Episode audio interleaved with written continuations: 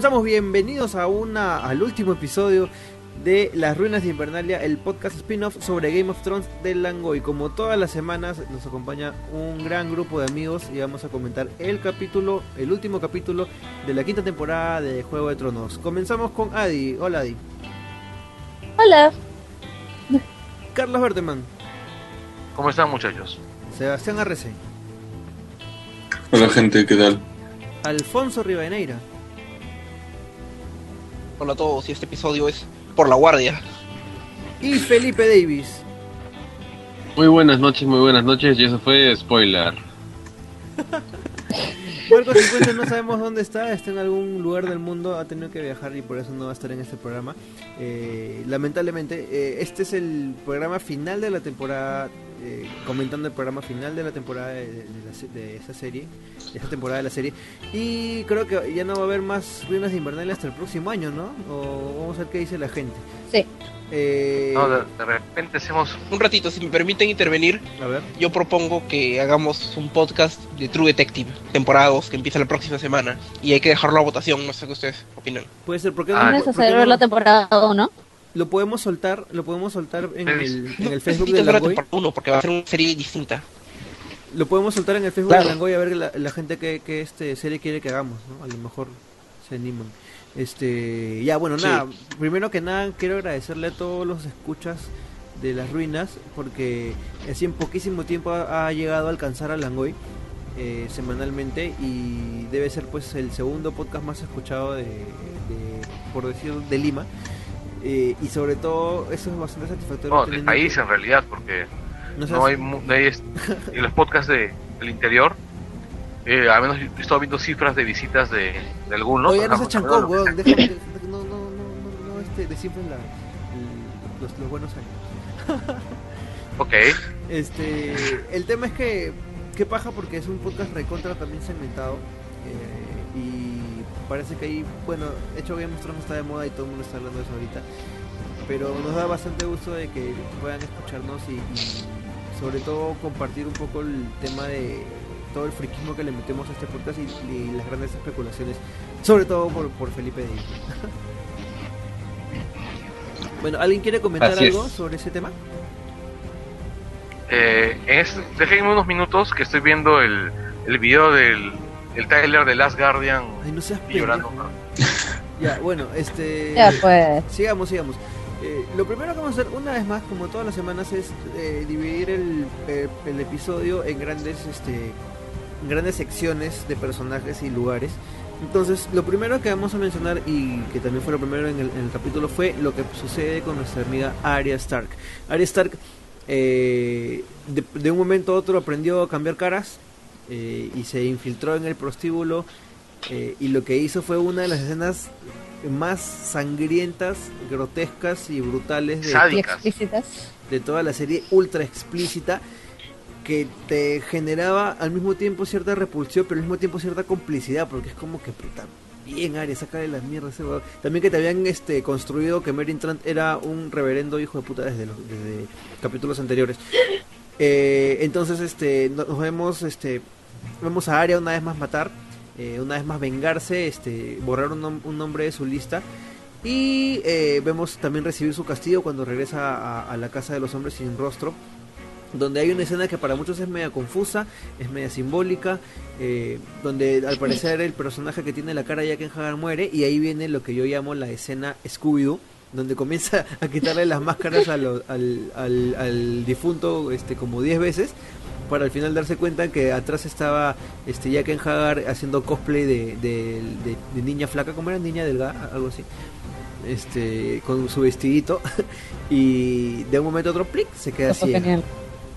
Se queda ciega y nos deja, eso sí es, no es spoiler, pero para que muchos, ya muchos están preguntando más o menos cómo va lo del libro, nos ha dejado en un cliffhanger eh, que también en un determinado momento nos dejó el libro, ¿no? Con, con Arya. Eh, Adi, Me gustó bastante la escena porque te muestra hasta qué punto Arya está cagada y ha dejado de ser una chivola. Y con la sangre fría que lo hace. Y aunque hubiese tenido toda esta religión detrás, todas estas enseñanzas, a la hora de la hora le llegó altamente y hizo lo que quiso. Carlos. A mí, en realidad, lo que me parece realmente impresionante es, por un lado, convirtieron a Aria, o sea, completaron la transformación de Aria en, en una verdadera sangre fría. Era algo, era algo que, que se veía venir, ¿no? O sea, Aria estaba buscando vengarse desde hacía mucho rato. Este, y lo hace bien, ¿no? la escena es realmente gore, realmente grotesca, pero es una escena que esperaríamos de Aria. O sea, a mí me encanta la escena. Y el momento, el- lo que tú llamas el momento Scooby-Doo, me parece que es un momento, un momento recontra Games of Thrones, ¿no? O sea, que pinta realmente lo que es ese lugar, que es lo que es la casón, la casa esta de blanco y negro, ¿no? O sea, es lo que yo esperaría, es el tipo de resultado que yo esperaría, me parece súper, súper bien construido y bien coherente.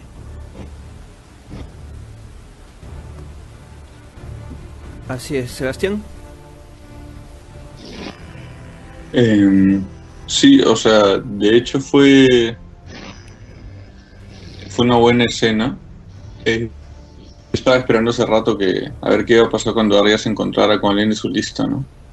Y de hecho, eh, había justo habíamos, cuando estuvimos hablando de, esa escena, eh, a mí en realidad me pareció como que, o sea, me gustó, o sea, me refiero a una vez que ya mató a Merin Trant y vuelve al, a la, a la casa de blanco y negro y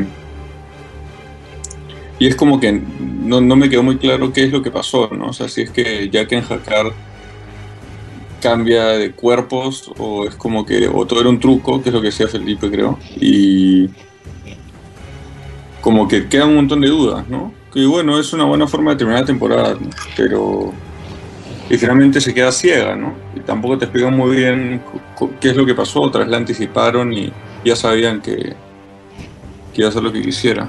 Pero definitivamente fue un, un buen final de temporada, ¿no? De esa línea. Bueno, Al, al parecer alguien está escuchando, está, está transmitiendo desde su water. Sí. ¿qué pasó? Mientras jala la pita. Creo que eres tú, Bertolo. Y Alfonso, ¿qué, comentarios tienes sobre, el, sobre lo de Aria? A ver, lo que más me gustó de este episodio es ver que la transformación de rostro de Arya no, no, no se le dio mucho mucha explicación, porque, o sea, de por sí les- cualquier explicación hubiera sido demasiado increíble y, me pareció bien de que lo pusieron de frente, eso es lo primero. Y el segundo momento que me gustó muy aparte, claro, de, la masacre que hizo, mejor dicho, de la violencia que cometió Arya contra Merin Trant, que me, que me encantó, fue la paradoja de las caras, ¿no? Cuando empieza ella a retirar los rostros y a sacar el suyo. Un momento así muy, muy impresionante visualmente, y es lo que yo esperaría de Game of Thrones, pero al mismo tiempo no lo esperaría. Que, que ha superado lo que normalmente se esperaría de, de esta serie. No me quedó claro lo que, lo- qué, es lo que decías al final. ¿Es algo que esperarías? ¿Aló? ¿Me escuchan? Sí, sí, sí, te escucho, pero no me quedó claro. O sea, te, te lo esperabas, pero no te lo esperabas. A ver, re- re- reexplica esa idea, por favor. O sea, algo así, o sea, ok. O sea, nosotros hemos visto ya un montón de violencia y estas cosas, pero nunca un, un- efecto de este modo, o sea, de que quitas un rostro, sale otro, y, y lo cual lo podemos combinar con el hecho de que los hombres sin rostro sean realmente, eh, o sea, realmente sean nadie, o sea, al tal punto no son nadie, que son más que todo como una mente colectiva, como si estuvieran conectados, eso es lo que al menos me, me, me dio a entender ese, ese momento.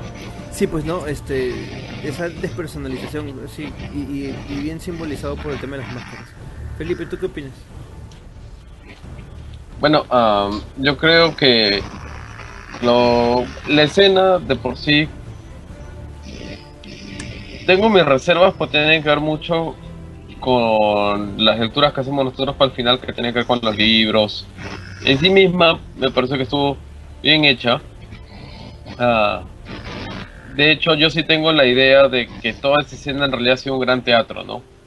Ha sido un gran teatro orquestado por por la gente de la casa de blanco y negro con el fin de pues no de, de atarantar la, a Arya, pues, ¿no? O sea, como lo, lo que nosotros sabemos es que eh, los magos o la gente que hace poderes mágicos en el, en el mundo de la canción de Hielo y Fuego es 20% magia, 80% trucos de circo, ¿no? Entonces no me sorprendería que hayan hecho, pues, digamos, una pantomima bastante elaborada en conjunción con el veneno que sí la deja ciega para, pues, a generar este estado de confusión y, seguir alimentando esta idea de, que no hay otro, ¿no? O sea, de que, de que es nadie, ¿no? De que Ari es nadie. Ok, bueno, entonces nos saltamos para uno de los, de los momentos porque para mí han sido más decepcionantes en un sentido no, no de los resultados ni, ni, ni de la misma serie en sí, sino por lo que ha sucedido, ¿no? Yo, como ustedes sabrán, soy uno de los miembros del Team Stanis, por más que haya quemado Chibola en el capítulo anterior. Y hemos visto pues cómo Stanis se enfrenta a su derrota. Eh, Stannis eh, descubre, es informado de que la mitad de su ejército ha, ha desertado. Me imagino que tendrá mucho que ver a, que haya quemado enfrente de todo el mundo a, a la pobre niña. Eh, y bueno, se, eh, se suicida su esposa, que es otra, otra revelación que tiene en el último momento. Y no le queda otra que ya pues ir a la que chucha, ya vamos por, con todo vamos, nos vamos a la mierda. Y se van a, a- a iniciar el asedio todavía con Chudo, este, el amigo Stanis. Y se encuentra que toda la gente de Invernalia ya, estaba saliendo pues a hacerle, a darle frente. Y obviamente pues le hacen la cagada, pues y, lo rodean y lo, y lo hacen un apanado, pero brutal. El tema es que eh, de alguna manera, a pesar de que Stannis está en la vanguardia, sobrevive y se repliega hasta, hasta al bosque de, de dioses de, de Invernalia, donde se encuentra con nuestra amiga Brienne, que por un ratito no vio que, que Sansa Stark había, había puesto la vela en su, en su castillo. Lo cual también me Eso es parece... otra de las coincidencias mágicas que ha tenido esta temporada, ¿no? Sí, y también me parece medio cojudo porque ella pre- prende su vela y qué cosa iba a hacer este Brienne, iba a subirse a un dragón. No sé. Este, A No Podrick. sé, pero yo sí me imagino a Brienne abriéndose paso a, a espadazos por todos lados y sacándole la mierda a todos los Bolton, ¿ah? rompiendo el muro, así como, como Jericho con los cuernos. Claro, con su cabezota, sí. Cabezas. Bueno, la cosa es que este Brienne se encuentra con Stannis y este es un momento que dije han sido muy ben- este, benignos con, con este con Brienne porque le han dado lo que lo que pedía hace mucho tiempo que era vengarse, vengar la muerte de Renly, ¿no? Que era su papi, su Mickey, su churro, su rey. Y En literalmente realidad yo creo que no, pero cuan- cuando me toque dar mi- mis motivos por qué. ¿ok? Y eh, todo parece indicar, que es lo más probable que sí, que este Brienne ejecuta a Stannis Baratheon en nombre de- del rey Renly, ¿no? El primero es su nombre, que en realidad no era tan legítimo, ¿no? Eh, Yo creo que más legítimo era Stannis si hablamos de, de- en términos estrictamente legales. Este, Adi, Eh, ya. De hecho, esperaba más batalla o ver algo de batalla, pero tiene sentido porque es una muerte poco honorable y es como que ya, y es una muerte triste, porque era lo que se merecía al final de todo. Había matado a su hermana, había matado a su hija, había llevado al suicidio a su esposa, así que era lo que se merecía, morir como uno más alrededor de todo de la gente que le quedó. Triste. Carlos Berteman.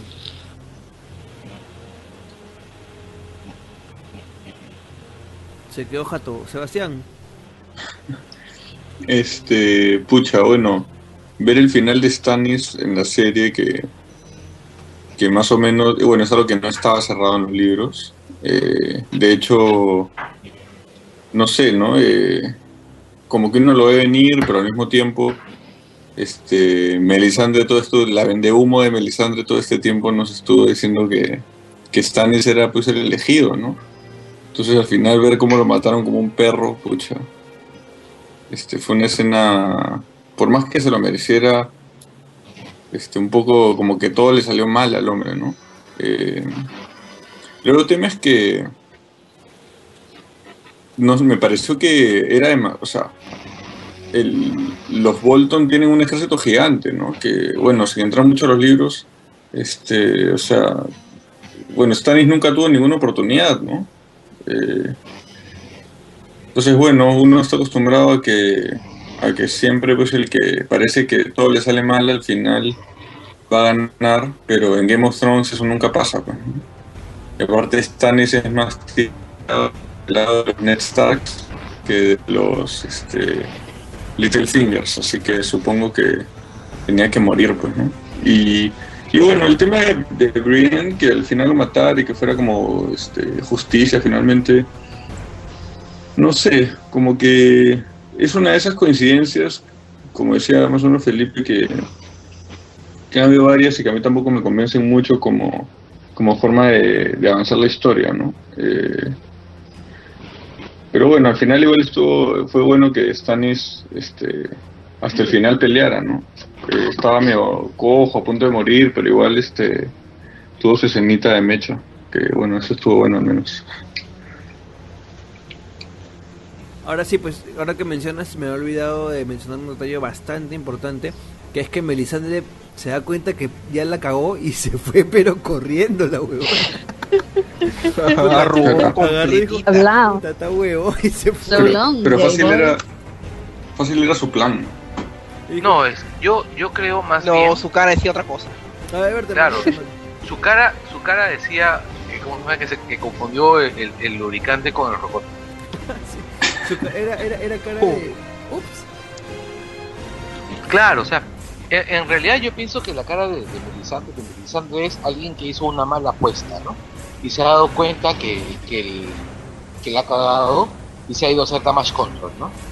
Es más, mi hipótesis del, retorno de Melisandre al, al cas- al Castillo Negro tiene que ver con, con su damage control.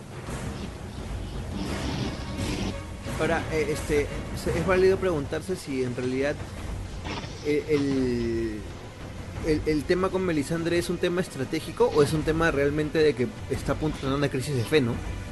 Porque así, si realmente estaba convencida de que Stannis era Man, o de repente era como que, bueno, vamos a probar si este huevón es, ¿no? Este, Alfonso.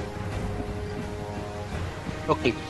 Y desde el inicio de la historia de Stannis en este episodio, poco a poco mi corazón, que ya de por sí era peque- es pequeño, se ha ido mi corazón en- empequeñeciendo un poco más así. Porque lo vi primero, pucha.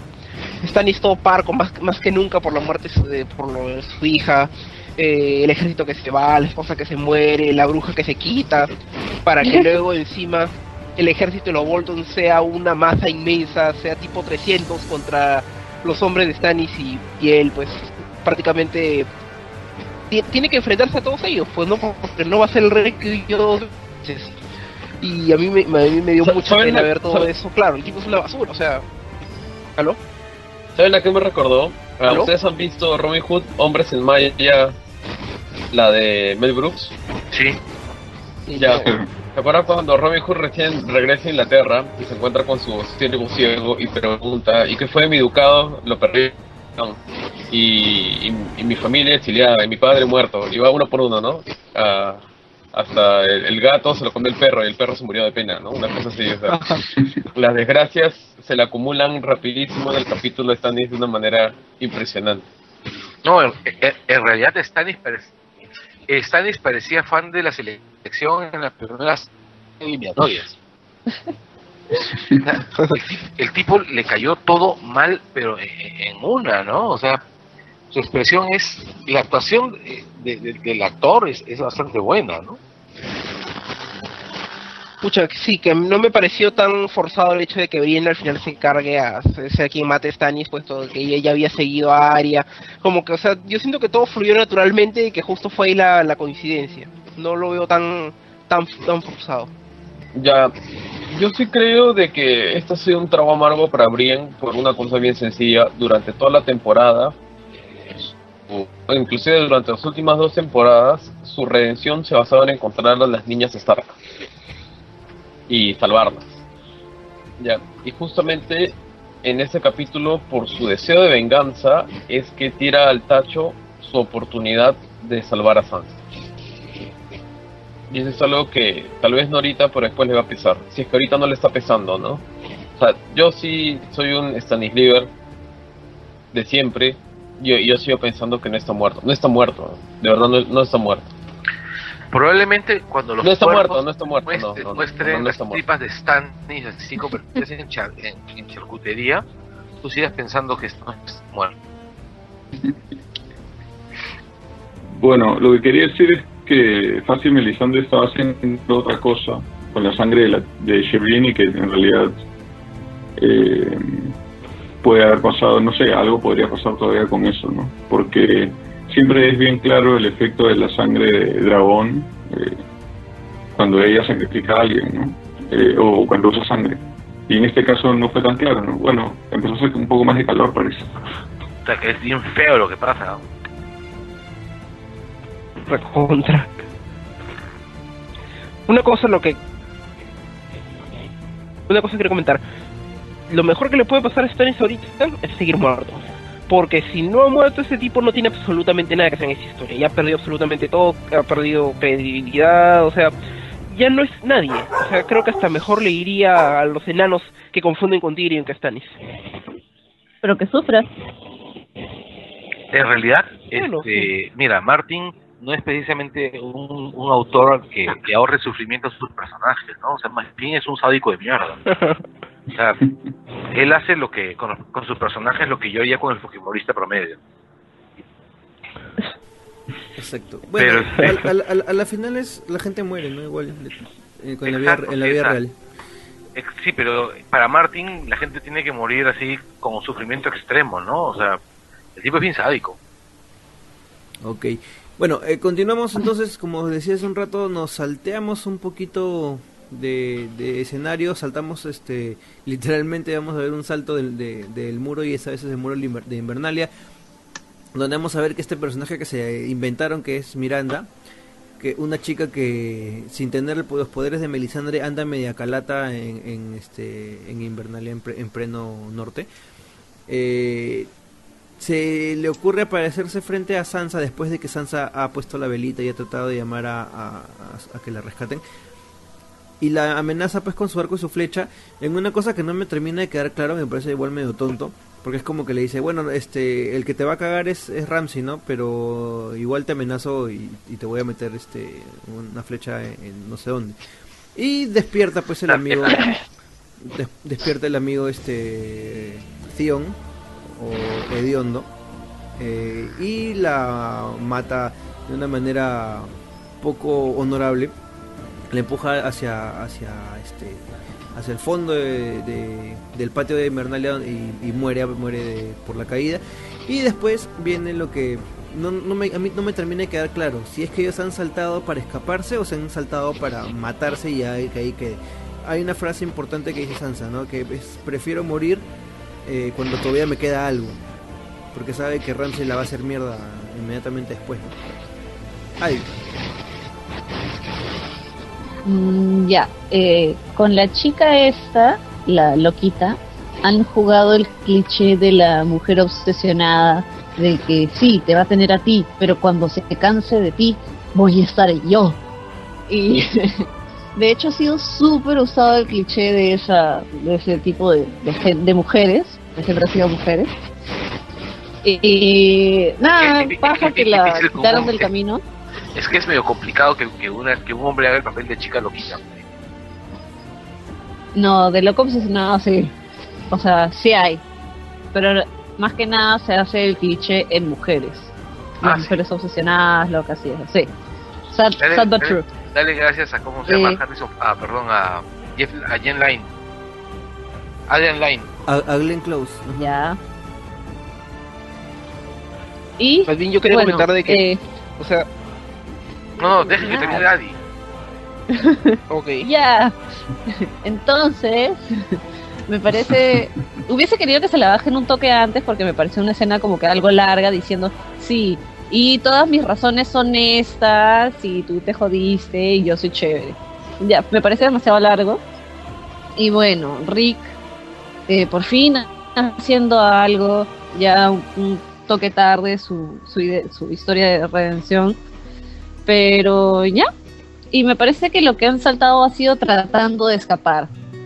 Alguien se va a romper una pierna, pero eh, básicamente es eso. De repente caen en el agua. Hay agua. Tú sabes que siempre es como... La nieve era muy alta. o nieve muy alta. Pero fácil está congelado y se rompe en el coxis. ¿no? recuerda, recuerda una cosa, piensa en Los Simpsons, ese episodio donde sale Kit y la lancha fantástica.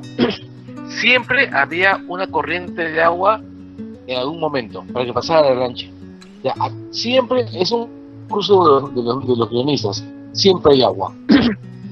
Pero, pero de- en, en una, en un momento... este, Bueno, pero no estaría congelada. Siempre hay agua. Congelada, pues. Theon, Theon mira... El Game of Thrones siempre es hielo.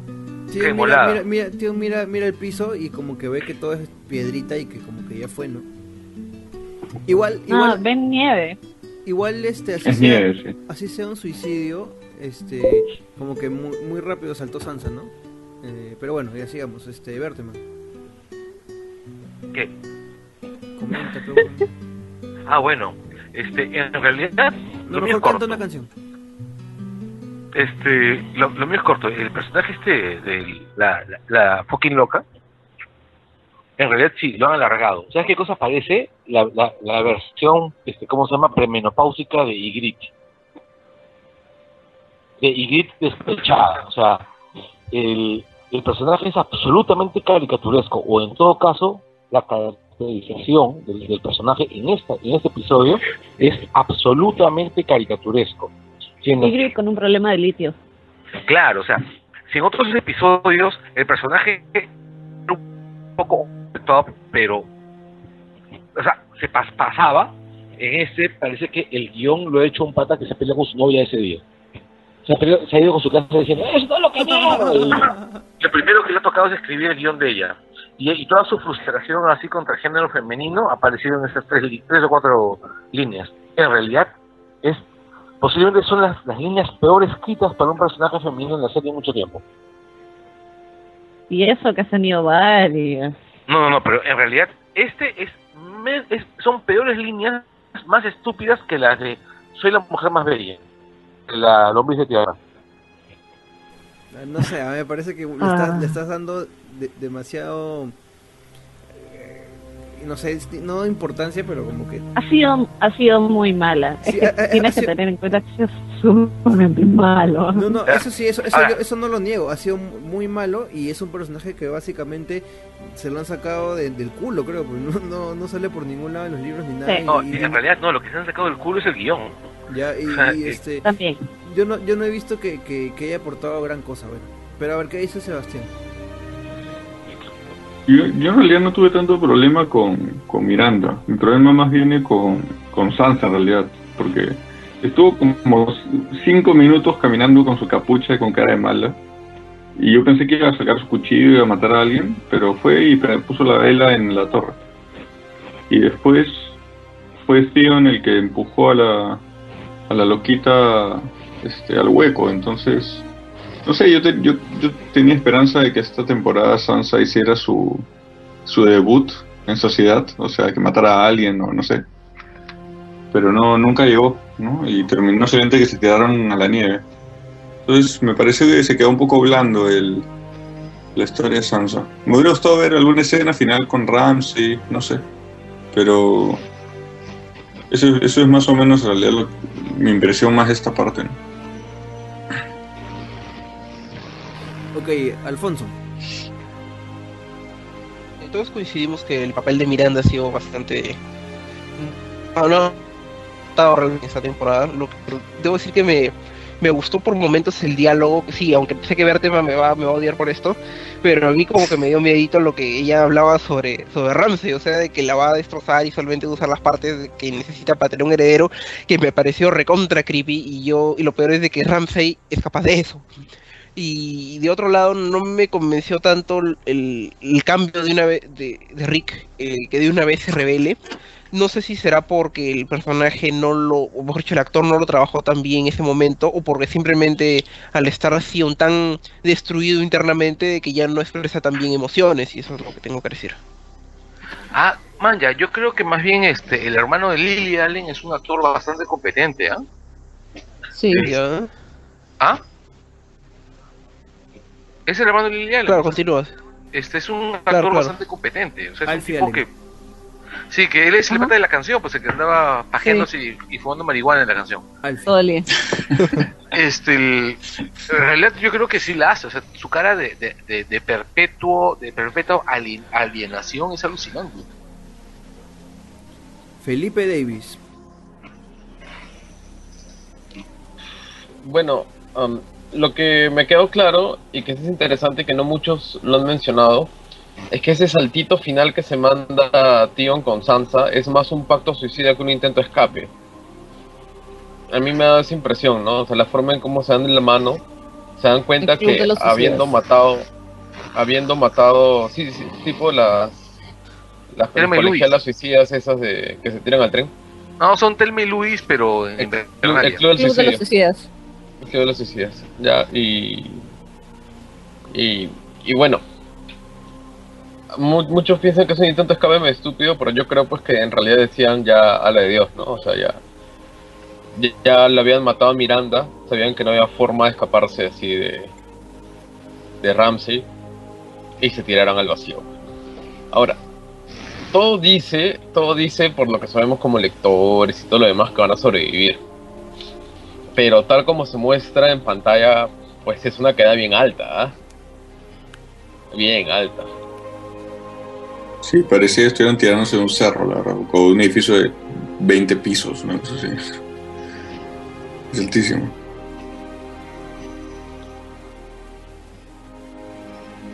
Ok, ¿alguien más quiere añadir sobre Tion y Sansa?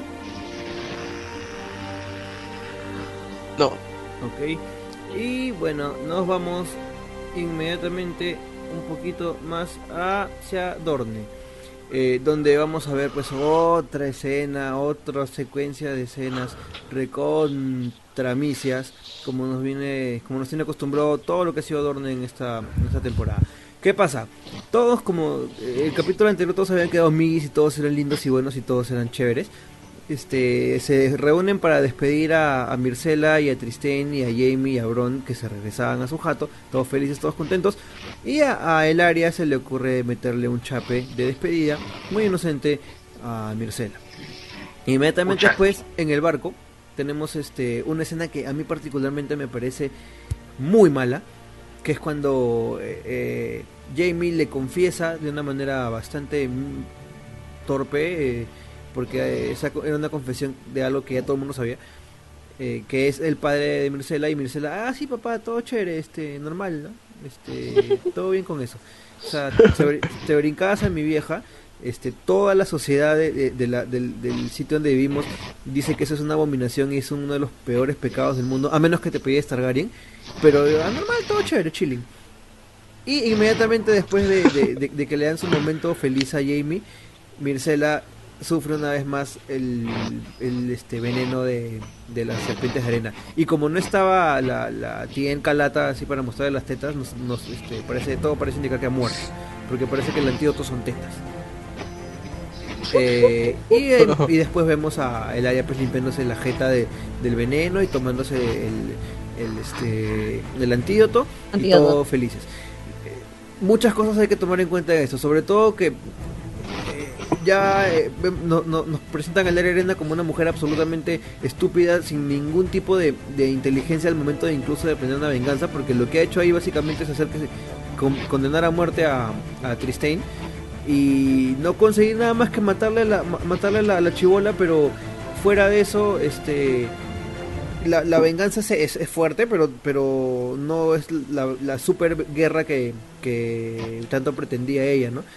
Ahora, de verdad no, no, no hay gente que incluso está, está diciendo que ha- había sido planeado por Doran, me- que me parece más tirado de los pelos todavía, porque no creo que Doran sea tan estúpido como para eh, dar, dar este, en- entregar un rehén y al mismo tiempo eh, declarar la guerra.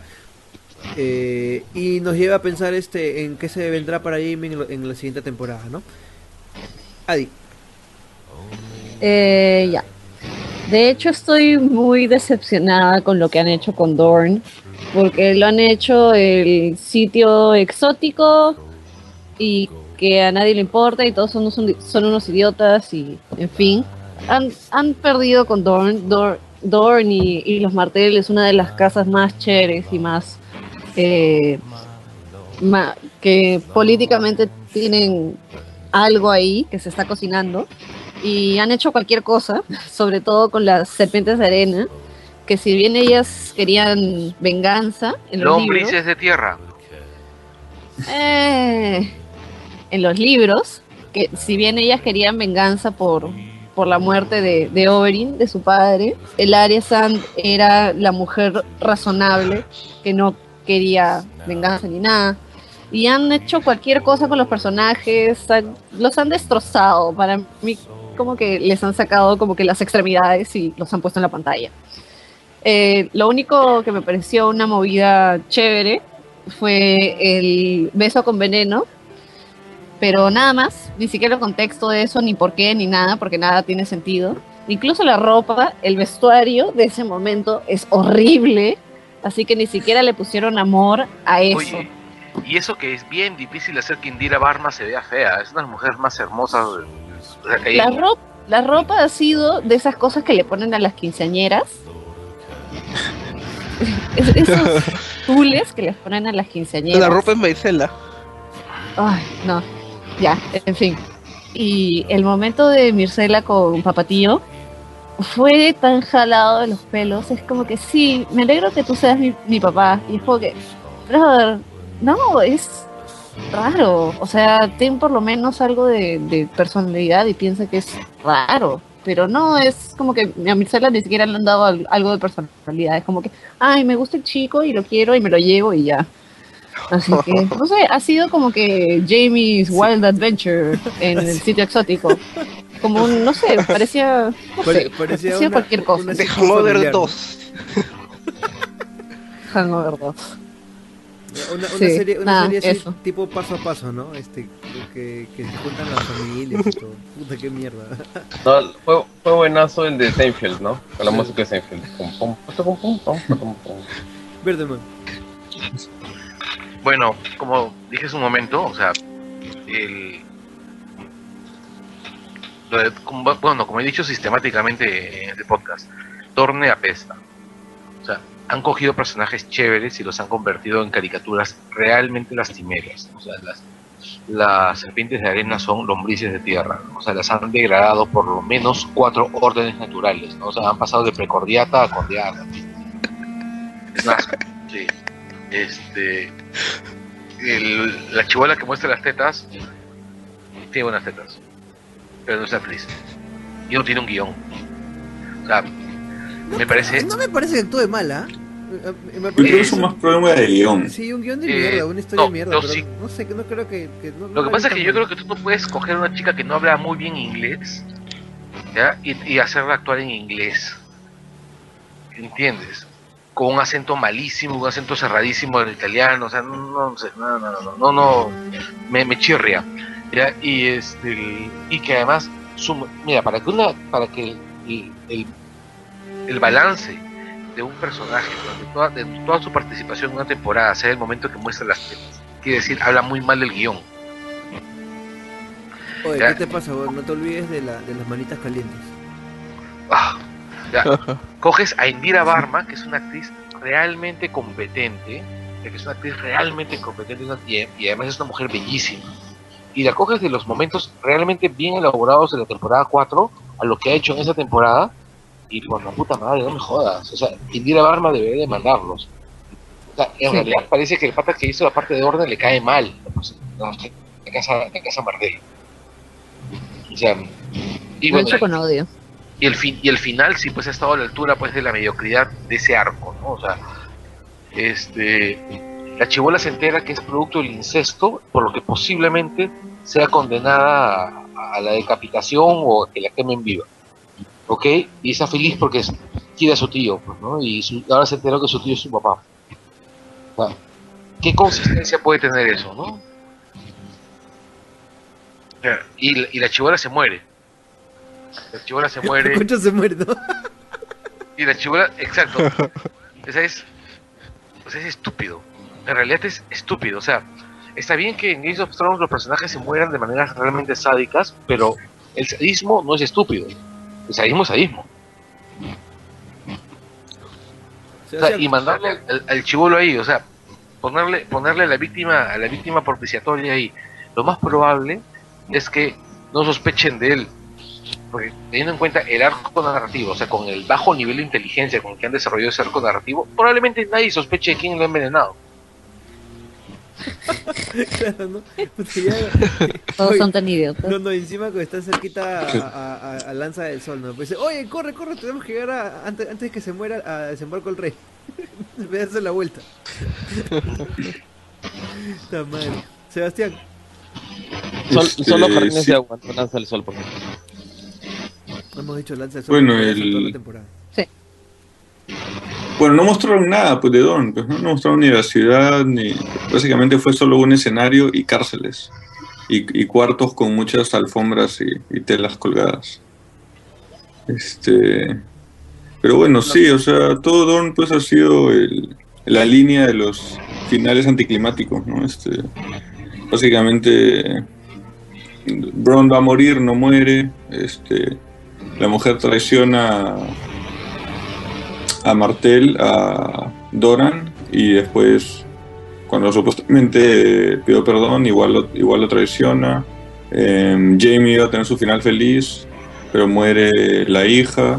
Eh, para esto fue raro, de hecho pienso también que fue raro que Mircela no tuviera problemas con, con que él, es más, que primero que supiera y dos que no tuviera problemas con que Jamie, hubiera- o sea, que el papá, su papá fuera Jamie, porque cuando se fue era una bebé.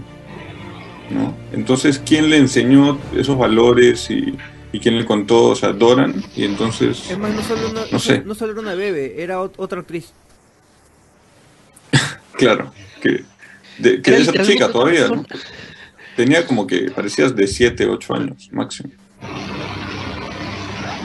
Em, pero sí, o sea, la verdad no... A mí, a mí me gustó me gustó que Jamie tuviera un momento de, de felicidad ahí, pero, pero estoy de acuerdo en que fue media descabellada la escena. Em, pero bueno, fue un, un buen final, este, o al menos un final este, de acuerdo a lo que ha sido el resto de, la temporada en Dorn, ¿no? O sea, para mí no, no lo hubieran puesto, ¿no? No sé. Pero, pero ha sido un, un desastre, creo, ¿no? Toda esa línea. Al, Alfonso Rivadeneira. Ok. Eh, realmente me da mucha pena todo, la, todo este arco de Dorn. Es totalmente intrascendente. Podem- podemos eliminar todas las escenas que han ocurrido ahí. Y acá no pasó absolutamente nada. Y muy aparte de que las serpientes de arena sean terribles, lo mismo con el área Sand, incluso Doran Martel que ha estado por gusto ahí.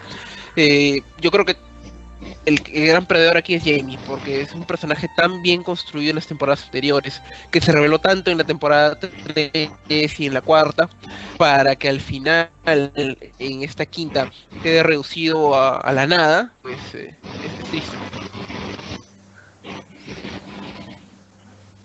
Y Felipe Davis. Ah, lo que más me da pena de Dorn es que no han hecho ningún esfuerzo por diferenciar de, digamos, las tierras que ves en esos. En realidad, pues, digamos, ah, Merin, Tirosh, Bravos mismo, Dorn y Volantis, creo que han pasado también, son intercambiables. Creo que se los han en los mismos países visualmente también, ah, o digamos, no hay el detalle que sea en poniente, ¿no? Con, con los estilos que tienen de, de ropajes o que hay en Cart. O sea, tal vez sí, o sea, yo sé que pues digamos la gente que está detrás de vestuario y, diseño de arte, en Juego de Tronos unos enfermazos que hacen 10.000 detalles y han grabado toda la historia de Sansa en su vestido de novia y todo lo demás. Pero digamos, a primer impacto, o de manera evidente, que es un poco lo que piensa cuando estamos hablando de un medio audiovisual, no se nota. Entonces, eh, eso creo que es una de las cosas que, que más siento la pérdida, ¿no? O sea, Dorno tiene un sabor muy particular, ¿no? O sea, que es, es- este a medio camino en, entre Poniente y, ni siquiera eso, sino su, propio rollo, ¿no? Que es ese rollo de, de la gente que viene del Roinar, los 10.000 barcos de, de, ¿cómo se llama?, de Nimeria, o sea, y, y que se representó también la temporada anterior con, con Oberyn, ¿no? Y desperdiciado, ¿no? Completamente desperdiciado, es una lástima. O sea, es eh, lo que cuando se adapta a la quinta temporada, los productores pues tienen que elegir prácticamente entre las islas de Hierro o Dorn. Entonces yo digo, pues ¿para qué, ¿para qué eligieron Dorn si no lo iban a aprovechar? Sí, ¿saben qué podríamos hacer en este momento? Es, podríamos especular un poquito. Eh, ahora que esto sí es completamente distinto a, a los libros y, y- y la situación es muy, muy, muy distinta. Eh, ¿Qué cosa va, va- va a pasar con Jamie? ¿Qué cosa va a pasar con Tristane? ¿Qué va a pasar con este la política y la diplomacia entre Dorn y, este Desembarco del Reino? ¿Qué, qué opinan ustedes? Ah, hay que tener en cuenta que viene también eh, todo el tema de que Jamie se va a enterar lo de Cersei, ¿no? ¿Qué opinan? Eh, ¿Alguien quiere decir algo?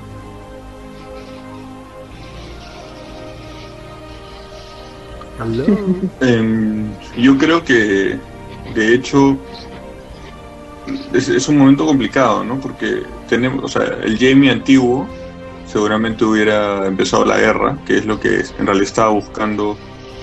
Este, ¿Cómo se llama la, la, la mujer que, El área, el que le área. dio el beso a Mircela? Bueno, el área. Hilaria. Ella, ella está buscando básicamente Hilaria. Que empiece una guerra, Eso ¿no? no sé como Eh. la, la besitos. Claro, acá Más conocida como otra mujer histérica en Game of Thrones. Claro. Pero, pero el Jamie nuevo no creo que lo haría, ¿no? Pero- porque también otro tema es, está como que a, están, o sea, al 15 minutos de, de Dawn. Entonces, lo lógico por último sería que regresen, ¿no? O- porque es obvio que Doran no ha querido que la maten, entonces es obvio que no es, él no es el culpable, entonces todo el tema de la guerra como que no, no tendría mucho, mucho, mucho camino, ¿no? Em, O sea, no, no tiene por dónde haber guerra porque no es un acto de guerra de lo que ha ocurrido. O sea, es un acto terrorista, digamos. claro. O sea, ha Este, sido yo- un incidente un poco aislado. Y, y yo lo que había pensado en un momento era que, que iban a hacer algo así como que se separaban las Sand Snakes y unas eh, se unían a Jamie y Bron y como que iba a, algún, que iba a durar un poco más la línea de como para que la arreglen, ¿no? Pero ahora más bien parece como que ya fue, como que esto ha sido todo, simplemente se cierra y Dawn no tener mucha importancia, ¿no? Eh, así que no sé, ¿Saben la qué? veo, ¿Saben la qué? veo verde. Ahora, ahora a mí me da muchísima pena porque de verdad, ¿qué les costaba poner a, a Ariane Martel, no? ¿Qué, qué les costaba este, desarrollar esa línea y hacerlo un poquito más interesante? Pues yo les juro que hubiese No, preferido es que- ver muchísimo más a, a, a- a Doran que el, ver las tetas a la chivola, ¿no? Me, me ha dado mucha, mucha, mucha pena lo que pasó en Dorne. Si ponían a Ariane, iban a hacer lo mismo que con las otras, iban tan solo a malograrla. Porque no quieren, no quieren seguir esa, esa línea. Ves que cada mujer que tenga algo de poder la matan, o es loca, o es mala. Entonces, Ariane no entraba ahí. Bueno, ese es un tema que ya viene del mismísimo Martin, ¿ah? me parece. Este, porque es como tú. Bueno, hay un, hay un personaje femenino que es de puta madre que no sale en la serie, que es este, la, la, esta, esta chica que, este, este, hágame acordar cómo se apellida, pero me parece que también es, es Mormont, me- si no me equivoco. Es la, la heredera de ¿La de hermana? isla, la, la heredera de la isla del, del oso. Maggie Mormont. Ella, ella. Es como que uno de los pocos personajes así mujeres después de todo lo que ha pasado post eh, boda roja, que es como que la cagada, pues, ¿no? No, lo que me encantaba cuando, cuando la describen a, a, a que era la abuelita Mormont, la mamá Mormont y las, y las nietas Mormont también, creo que todas. Sí, Sí. todas son- que que cuando Kathleen la describe dice que se le veía muy- se le veía muy guerreras, se le veía más cómodas en sus roles, digamos, tanto femeninos como o sea, de mujer como de guerrera, más que habrían en cualquiera de los dos. Eso es lo que, que mencionan en los libros. Sí. Entonces siempre me dio curiosidad ver cómo en la serie le iban a representar eso. Todavía espacio, ¿eh? todavía tiempo. Sí, porque No al, parecer, al parecer va, va a haber, van a tener un, un, un gran este rol en lo que se viene, ¿no? Eh, bueno, nos vamos pues este ahora a desembarco del rey y vamos a ver una escena que me parece que está muy bien lograda, es muy muy muy fuerte Eh, hay actuación, la, la- la actuación de Lina Headey es muy buena. Eh, ahora se sabe que ha sido también gran parte hecho por una doble este, corporal, pero eh, fuera de De eso, cuerpo. fuera de eso ha sido una gran interpretación y ha sido pues la derrota absoluta momentánea al parecer de Cersei, que es que eh, confiesa su, su crimen ante, ante la fe de los siete y es mandada a su casa previa expiación de sus pecados, que es el famosísimo Walk of Shame, que es caminarse tolaca, este, exponerse ante el, ante el pueblo para expiar sus pecados eh, y regresarse pues a Lata, a, la fortaleza roja, a la Red Keep, eh, donde se encuentra pues con una, con una gran sorpresa, ¿no? Después de toda la humillación y, todo el momento terrible que ha tenido que pasar, que eh, la misma eh, Lena Headey ha declarado que es algo que ella siente que nadie, por más mala que sea, se merece. Eh, se encuentra pues con, con, el, con el maestro, que no me acuerdo ahorita cómo, cómo se llama, se me ha ido el nombre. Eh, Wyvern. Qyburn, el maestro, el maestre, el no maestre nigromante, que ya le ha traído pues su regalito que es su este, reencauche, eh, el- el- la nueva Robert edición, la nueva edición a, a este a la Guardia Real, Sir Robert Strong, que en realidad sabemos todos quién La montaña ¿no? 2.0. Exactamente. Adi, Reloaded. Mi Eh, ahí para decir De shame, hecho, shame. esta adaptación oh, fue súper paja. Fue como que básicamente lo que pasa en el libro. Y me encanta porque también muestra toda la, la furia contenida pues que tiene Cersei y la satisfacción cuando llega al sitio este y ve a, a Sir Robert Strong. Y es como que la ves ahí mismo craneando, como que ya, ya fueron, todos ustedes ya fueron, los voy a destruir, los voy a hacer leña. Y eso es lo que me muero por ver de Cersei. Así que me, me encantó esa escena. O sea, fue súper fuerte. O sea, no me encantó porque sí, eres una mala. No, pero de hecho, como, le, por, como adaptación, estuvo increíble. Carlos Berteman. Bueno, a mí el personaje de Cersei no me cae especialmente bien. O sea, no, no soy precisamente un fan de Cersei. Pero me... De hecho, de hecho yo soy de los que piensa que, eh, que es bien merecido el, el- el paseo de la vergüenza. Ahora, la interpretación es brutal. Es una buena actriz. Es una buena actriz. Este, el manejo del rostro en las tomas en las que era ella y no una doble es, es notable. Este, pero pero me quedo con lo que con lo dicho antes, con lo que han dicho antes, ¿no? O sea, definitivamente la aparición de la el rostro de ella cuando intercambia comentarios con Kibron es, es brutal. Sebastián. Em, bueno, lo creo que lo único que añadiría es que lo creo que bueno algo que más o menos se entiende en los libros, pero aquí no en la serie no lo ven mucho es que en realidad cuando ella llega ya al, al Red Keep y bueno está segura, ya están los guardias y todo y ves que en realidad están todos ahí, ¿no? Me parece que el que aparece es Kevan Lannister, ¿no? Hace sentido Eh, que Kevan Lannister sí, con el otro maestre que cómo se llamaba Este, Paisel. bueno con el gran maestre que sí es maestre con, con- claro con Paisel y como que se entiende que en realidad ella ha estado encarcelada y todo porque nadie la quería rescatar no como que ellos han sido digamos semi cómplices en decir bueno ella se lo buscó entonces vamos a darle una lección una cosa así no Eh, entonces seguramente bueno va a haber una buena dinámica ahí en la que eso tampoco lo hemos visto en los libros, ¿no? Pero en la siguiente en la siguiente temporada, ¿no? De hecho, Cersei no debe estar muy feliz de que la hayan dejado ser humillada así, ¿no? Y tiene a su zombie de tres metros para cortar cabezas. Alfonso. Eh, todo lo que le ocurrió a Cersei en este episodio ella se lo tenía merecido, eso creo que eso no tengo dudas, pero no, pero aún así me no pude evitar sentir algo de pena por, por ella de todas maneras. Me gustó bastante de que esta caminata fuera un- en cierto modo refleja su curso de ella como personaje en la serie, de muy orgullosa hasta totalmente destruida, pues no tanto por lo que ocurrió con su hijo, por cómo ella ha sido traicionada y todo esto, y lo cual se justo se mezcla con la caminata en sí, de- que ya de por sí es humillante. Y ese y, y- y esa réplica de la caminata a, a su curso como personaje me pareció algo muy muy muy chévere. Felipe. bueno, ah, no hay mucho que aportar respecto a los demás.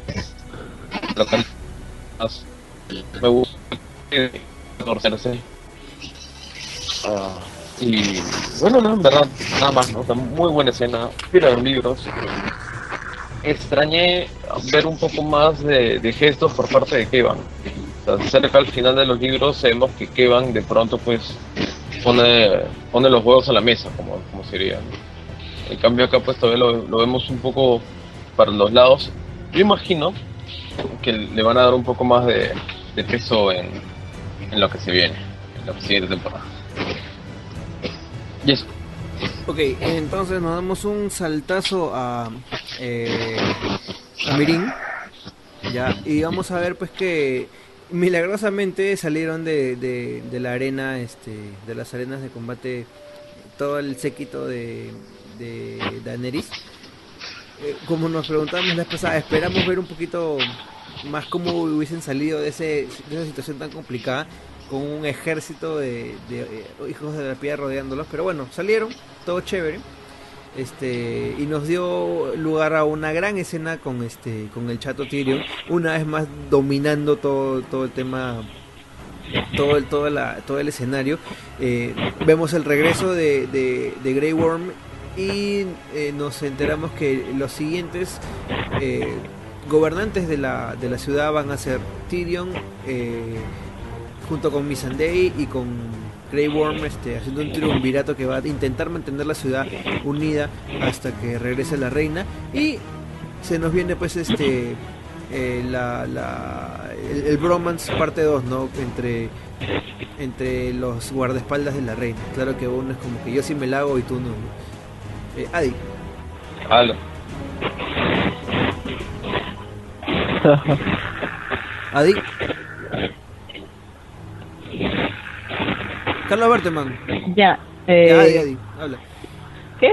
sí Adi dime Ya, eh, no, nada, me pareció paja porque están deshechos y tratando de organizarse.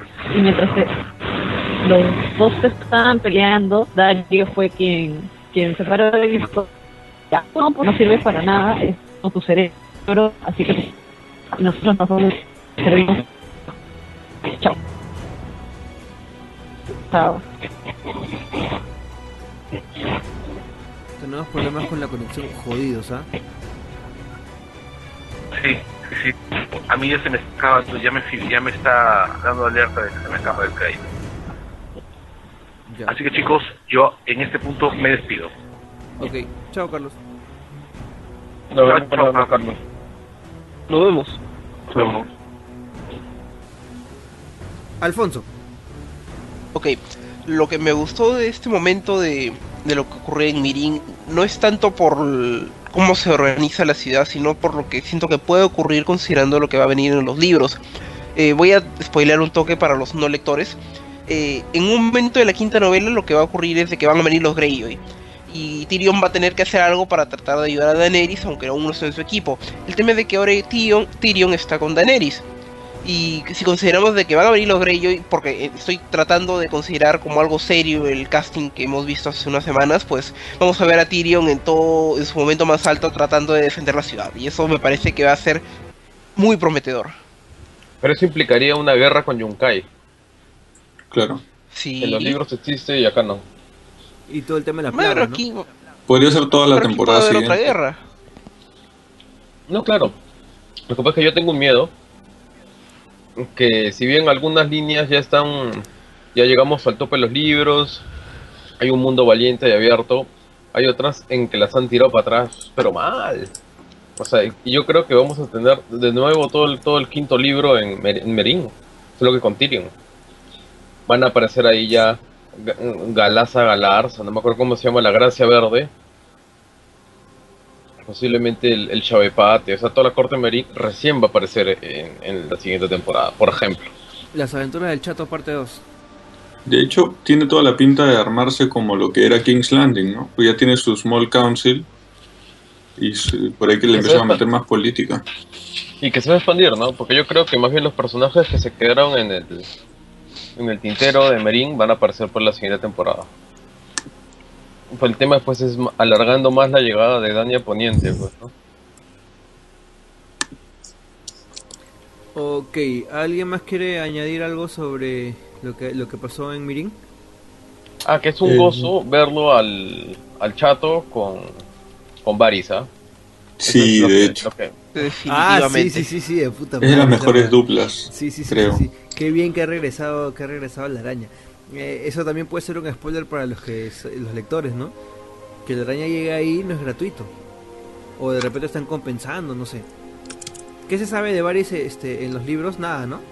Bueno, se sabe el- la última escena, pues, ¿no? En, en los libros tendría que haber estado en King's Landing para hacer lo que ya sabemos que hizo, ¿no?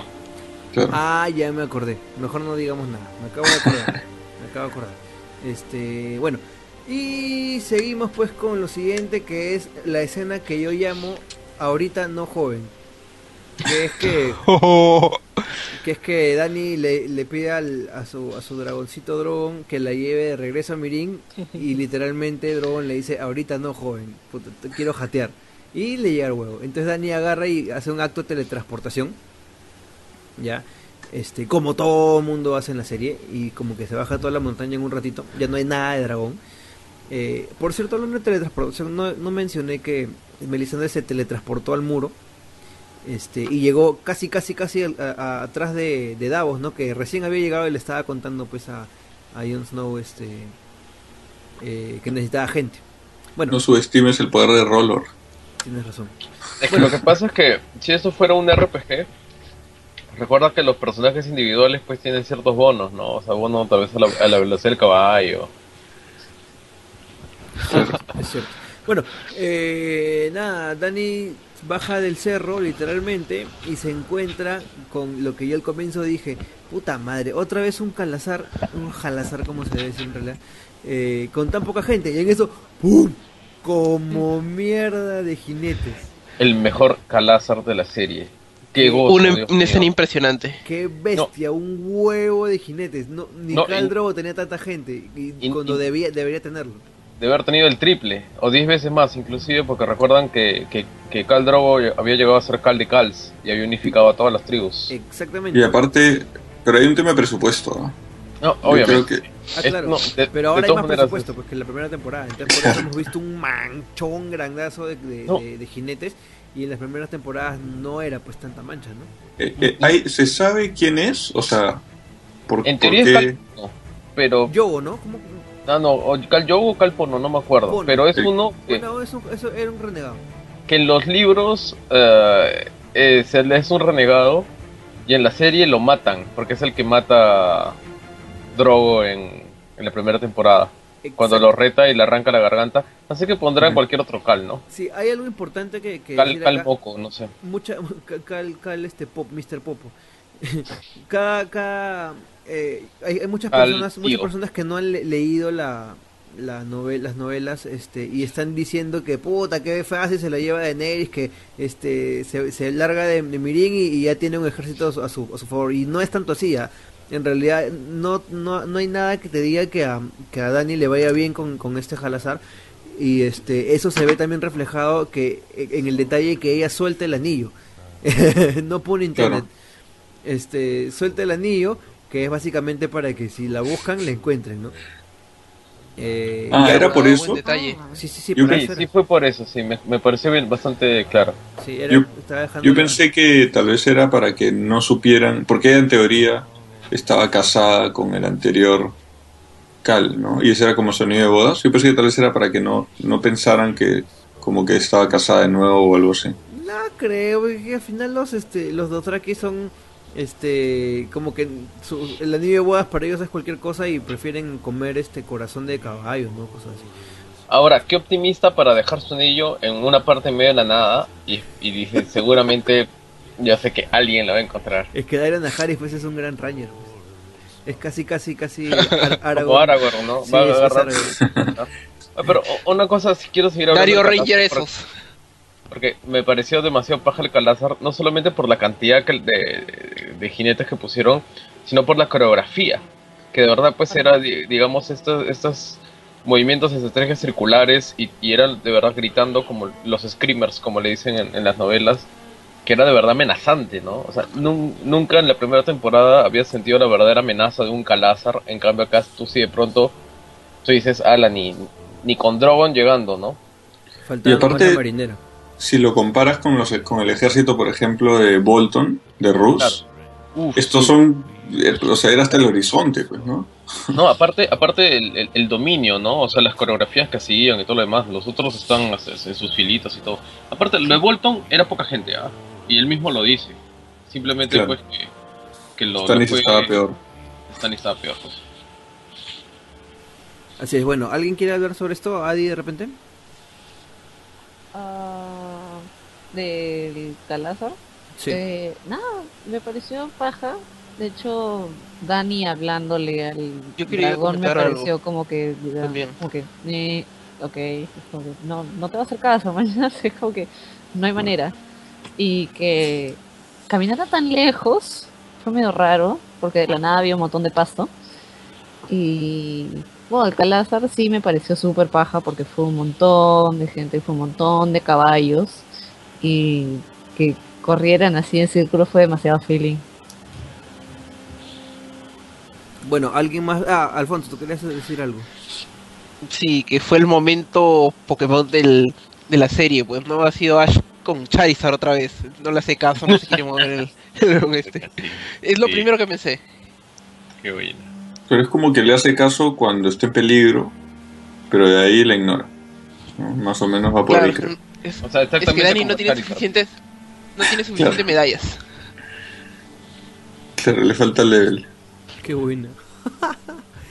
Me da un poquito de pena por los otros dos dragones que están ahí recontra encerrados, aburridos, ¿no? Pero bueno, pues así es. Y nos saltamos. Eh, ah, ya, este. Aquí ya estamos en una, en una situación que en los libros eh, está exactamente igual. Eh, una vez más hemos llegado al mismo punto. ¿Qué esperan ustedes que vaya a pasar con Dani y con, el, y con, el, con los jinetes?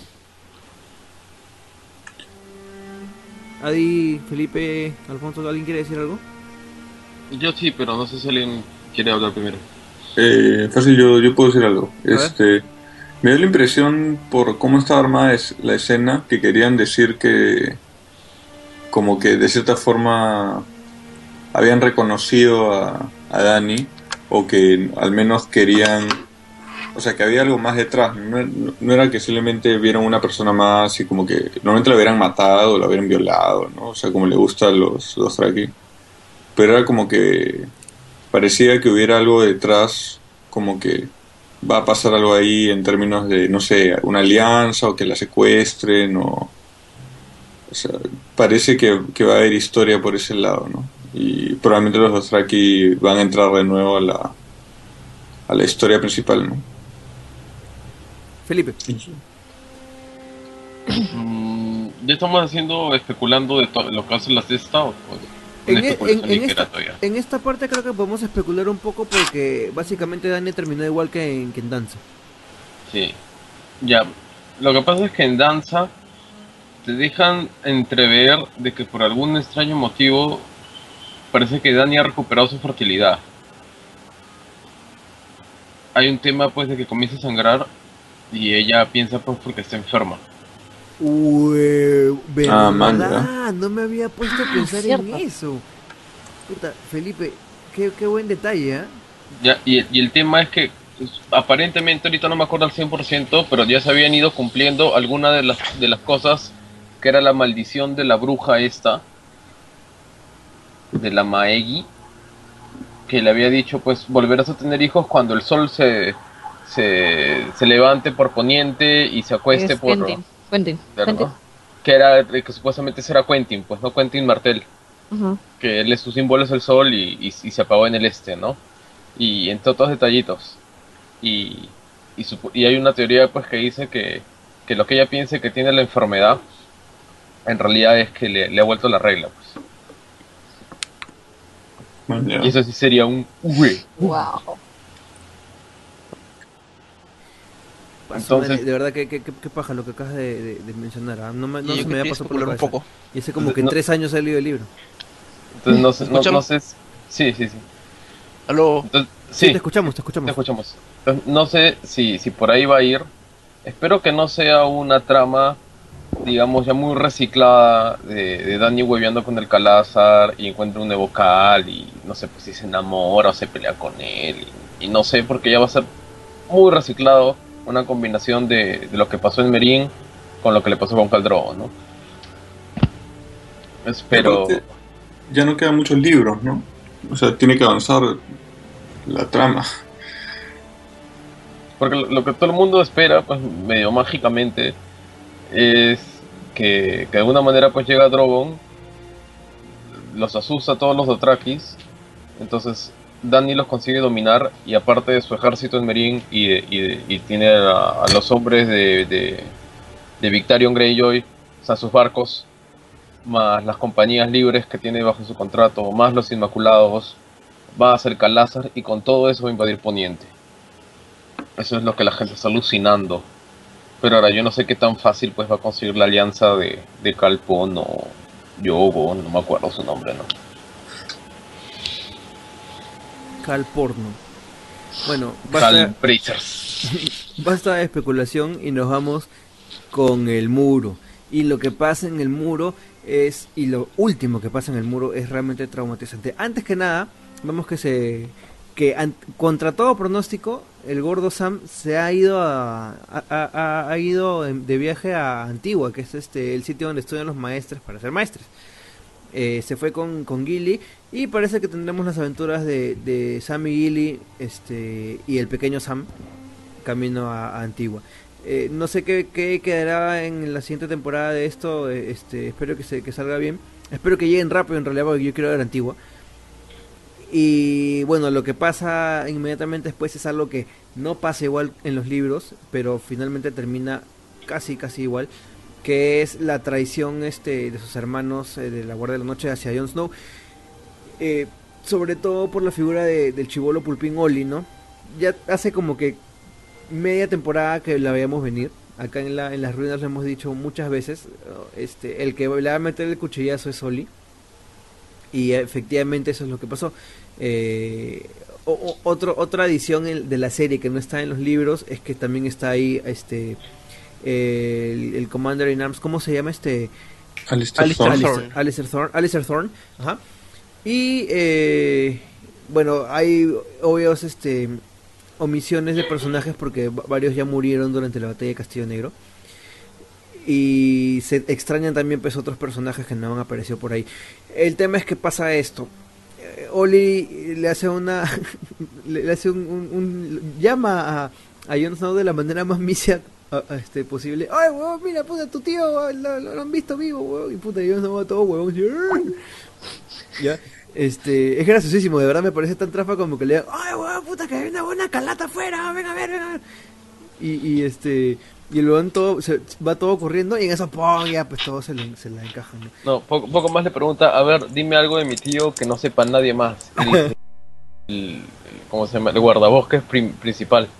Ah, Uy, sí, chucha, sí, es, sí es, Eso sí no es. lo sabe nadie. ya, es trafasa, pero bueno, una vez más no importa. Este, no, bueno, sí importa, pero... Sí, era, era así como, señor, señor John Nieve, dice que su tío está por ahí. ¿Y quién lo dice? Lo dice un salvaje. Pero no, no que tú te llevas mal con los salvajes. Sí, pero este salvaje eh, es bueno. ya ha sido algo así, pero bueno, qué chucha. Sale Jon Snow, este, todo lo, lo- sus, este, la gente de la guardia, me parece, y eso creo que queda claro con los diálogos, eh, no necesariamente porque le tienen cólera a, a- a Juan de las Nieves, sino que es eh, efectivamente lo que muchos de ellos sentían que era su deber como, como miembros de la Guardia de la Noche, lo cual también es estúpido, porque si el, el problema básico había sido que, que Jon Snow había traído a los salvajes, pues sencillamente no le abrías la puta puerta a los salvajes, ¿no? Entonces era, Claro. era como que, "Oye, este, te voy a matar porque, porque no sé, pues me, me robaste el, las 10 lucas que yo dejé en tu bolsillo. No, pe- peor aún, o sea, ya los salvajes ya pasaron ya. O sea, ya están a sus anchas por todo el norte. Debe haber unos 30 ahí hueveando en el Castillo Negro. O sea, han elegido el peor momento para matar a John Nieve. ¿no? por lo menos en los libros teníamos o sea habían tenido la, la, la prudencia de, encerrar pues este a las mujeres y a los niños eh, para que para tener un- un- una cierta para tenerlos básicamente como rehenes no como como como seguro de que no se vayan a chorar. Este acá no está pasando eso. Este pero al- al- o sea, lo último que sucede al final es lo mismo no Eh, Jon Snow es traicionado por sus hermanos de la guardia es asesinado mientras cada uno grita por la guardia. Y bueno, Jon no parece estar absolutamente muerto. Adi. Eh, como hablaban, creo que lo que le faltó fue todo, toda la, la tensión y todo el estrés que sentía la guardia por todo lo que estaba pasando. Sí han llegado al mismo punto, pero no tiene la lógica que lleva detrás. Así que eso me parece un poco débil. No sé qué piensa la gente que no ha leído los libros. De hecho, como que obviamente no se la veían venir, porque tampoco cuando leías los libros te la veías venir, pero sabías que las cosas no estaban tan bien. Claro, eh, Pero acá es como que, sí, no, eh, ya, chao. y ya. claro, y en, en el libro, en el libro es este, o sea, ese momento se- construye rápidamente, este, o sea, la, la escena misma de la muerte y uno piensa que el que es el que la va a pasar mal es el pobre Bungun, ¿no? Uno está más preocupado por Bungun y en eso ¡poc! Se nos muere Dios no, es como que ah, está huevo. Y Además es- está el tema de que el- lo único que ha- hay algo que hace que esto también no cuadre tanto en la serie, que es que un buen pedazo del Night's Watch ya vio el ejército de los zombies, ¿no? Y eran un huevo y Ah, en realidad es poca gente, ¿ah? bueno, eh, habrán sido 20, ponle, Sí, 20. 15. Pero que en los libros no estaba tan claro como la amenaza de los White Walkers y por qué de- dejar que los Wildlings crucen. Y como que en, en- en la serie está mucho más, mucho más claro ese tema. Este, entonces no, no está tan claro por qué lo matan, ¿no? O sea, o qué ganan con matarlo. Sobre todo por el hecho de que Alistair Thorne se había comportado a la altura de, de- de lo que un, un hermano juramentado de- este, debía ser, ¿no? O sea, Sí. que de un momento a otro le haya dado esta, esta iniciativa es medio, medio pendejo. O sea, lo que yo pensé es que por principalmente por el hecho de que inclusive Edel Penas, que era uno de los que más dudaba de, de John, después de ver al ejército de los caminantes blancos ya estaba completamente convencido de de, de la necesidad pues no de aliarse con los salvajes. Toda la gente que peleó al lado de los salvajes ahí también. O sea, es eso por un lado. Por otro lado, el hecho de que Alistair lo dejó pasar. Entonces yo pensé que, que la conspiración para matarlo a John iba a ser muy poca gente. O sea, iban a ser unos 5 o 6 ya demasiado empinchados por el tema. En cambio, pues acá estamos viendo que el, que el, que el guardabosques, como primero, es el que ha liderado, ¿no? O sea, no es tan chiquito. Eso es lo que me parece raro también. Sí, pues. Este, Alfonso, ¿estás ahí? Sí, sí, sí, estoy aquí. A mí me parece convincente el hecho de que se lo hayan bajado. No he visto a nadie de los que hayan ido con John y vieron al Rey de la Noche justo en ese grupo, por lo cual creo de que ellos no conocen el- la auténtica magnitud del peligro, por más que lo hayan escuchado de oídas.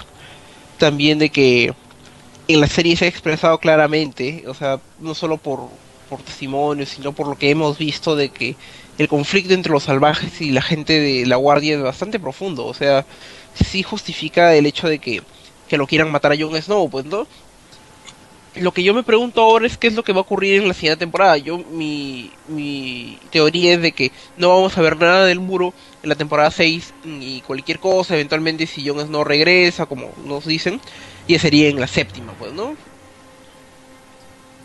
¿Alguien sabe cuántas temporadas quieren que dure? Siete y parece que, siete la, confirmado. parece que la 7 va a estar dividida O sea, ocho.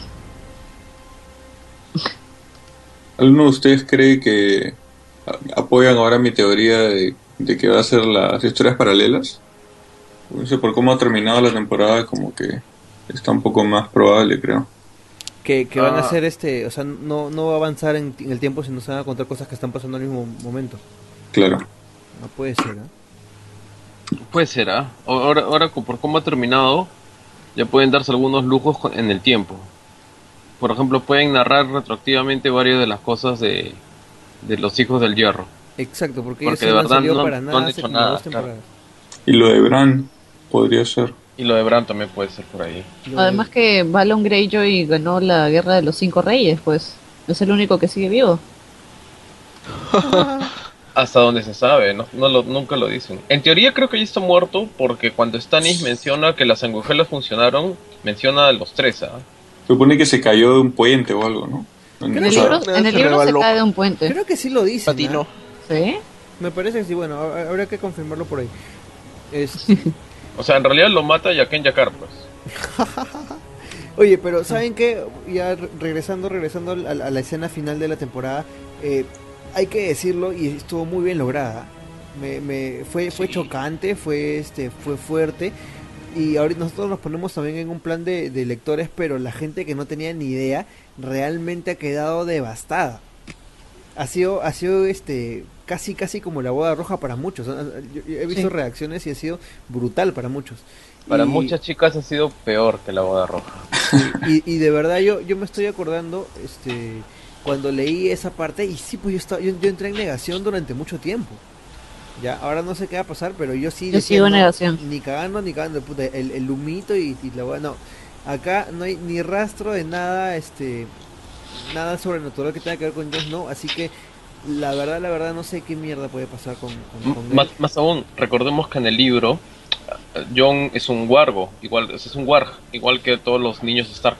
así es puede es un Entonces- cambio pieles Y de hecho, eh, explican en el prólogo de Vientos de Invierno cómo cuando un warg muere, su último acto por lo general es meterse en su compañero animal para vivir pues no su última vida ahí como animalito. Es que también te muestran cuando el wargo de los Wildings muere, que Claro, se es- va a un ave y luego se vuelve loco o algo así. Claro. ¿Ya? Eh, y, y lo que pasa es que en los momentos finales de Jon en el libro, te describen cómo él se mete ya dentro de, de Fantasma. Porque dice que de pronto deja de sentir el frío de- del exterior y siente el calor, que es porque Fantasma estaba encerrado dentro del castillo, pues en un aguanta cuarto. ¿es- en el libro no No, no, no, no, En el libro no fue sí. así. eh, No, no, en no. el libro es así. Él no sintió la cuarta puñalada, solo el frío.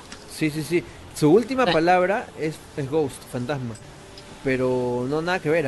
Él es lo, lo único que, que puede dar una, una, un hint es eso, ¿no? Es que dice fantasma, pero no no habla nada de calor. ¿ah? Y, No, no, no, bueno, No, no, no, era, era que, que sale el humo de, de sus heridas. Así es, eso sí es cierto. Ah, ya. Pero lo que sí es que, que sí hay es, esta idea por, por encima por lo que dice el prólogo y por el mismo hecho de que él de, es un warg, que cuando muera su espíritu va a tener la capacidad de meterse en fantasma. Entonces eso está claro, creo. Sin importar lo que pase, ¿no? Si lo reviven o no lo reviven, o sea, el, el fantasmita de John ya está caminito a fantasma. Oh, porque también Melisandre está ahí y ella podría revivirlo si es que le da la gana. Por eso hay la teoría de que el fantasma de John va a estar en fantasma. O sea, bueno, el espíritu de John va a estar en fantasma. y, y después van a sacar al- su espíritu de ahí y lo van a volver a meter a su cuerpo revivido por Melisandre o como sea, ¿no? Esa es una teoría. Pero de que él es un warg y los wargs tienen ciertas capacidades y que las dejan bien claro en el prólogo, o sea, es, es innegable, ¿no? O sea, poco más te, te mencionan los niveles y, y cuántos puntos de golpe tiene, tiene cada cosa y, y qué chequeos tienes que hacer pues para pasarte, para warguear dentro de un humano y todo. El, el prólogo es bien explicativo respecto a los wargs. Si hay dos wargs mechándose creo que- todavía por el control. Kit Harrington me ha dicho de que no va a salir en la sexta temporada. Ya lo, ya lo, ya lo dijo. Oh, No pero solo- no solo fácil, fácil ha mentido. El- ¿no? Solo eso, bueno, claro. dijo que no iba a volver. En O no sale el actor, pero sale el personaje. pues, ¿no? ¿Qué pasará? Claro, ¿Qué también. pasará? Bran, Bran se tomó un Mm. sabático, ¿no? Además no puede, no puede decir de ningún lobo. spoiler, porque si no lo demandan. Así que probablemente Cierto. diga lo contrario. Pero mira como si eso fue cierto con, con este con Lady Stoneheart. Pero es que estamos hablando de, de una línea que por ahí se quedó, en cambio John es más importante. O sea, yo sí creo que está muerto. De verdad, yo sí creo que está muerto porque si no en la serie le hubieran puesto más pistas. Exacto. Eso, eso- eso Por- es lo, lo o que a mí me da a entender. Pistas que en la novela hay. En la novela tienes el hecho de que John es un ward. En la novela pues tienes, digamos, ju- que justo todo su homicidio, el, el homicidio de John, ocurre cumpliendo la, las leyendas de Azor Ahai. Porque Wun Wun justo ataca a un, o sea, de casualidad mata o golpea a un Se defiende, caballero de. Stannis que tenía el símbolo de una estrella y la estrella se mancha de sangre. Entonces era bajo la estrella sangrante, que era uno de los de, de la- las líneas de la profecía de Azor Ahai, ¿no? Ya ah, las lágrimas de la guardia eran la sal y Las lágrimas de Bowen March.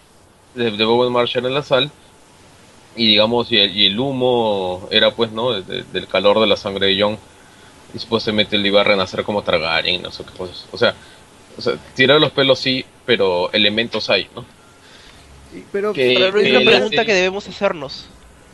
que en la serie no hay nada de eso o sea en la ¿no? serie se Pero debemos preguntarnos ¿cuál es cómo pregunta? funcionaría el muro sin Jon Snow. O sea, si lo, ya digamos que lo vamos a ver en la temporada 6.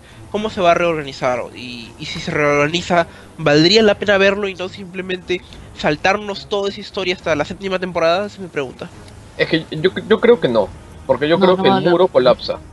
Tanto en, en las novelas como en la serie, o sea, el, la decisión más estúpida que puede haber cometido la guardia es traicionar a Jon, porque es lo único que evita que los, que los salvajes ocupen el muro. Ahorita no hay nada, o sea, no tienen ni la gente, ni los contactos políticos, ni el peso, ni la amistad de nadie, para evitar pues que Tormund pase a todos por cuchillo.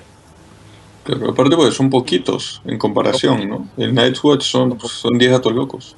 Y, y, y aparte pues de que no todo el mundo va a estar de acuerdo con lo que hicieron.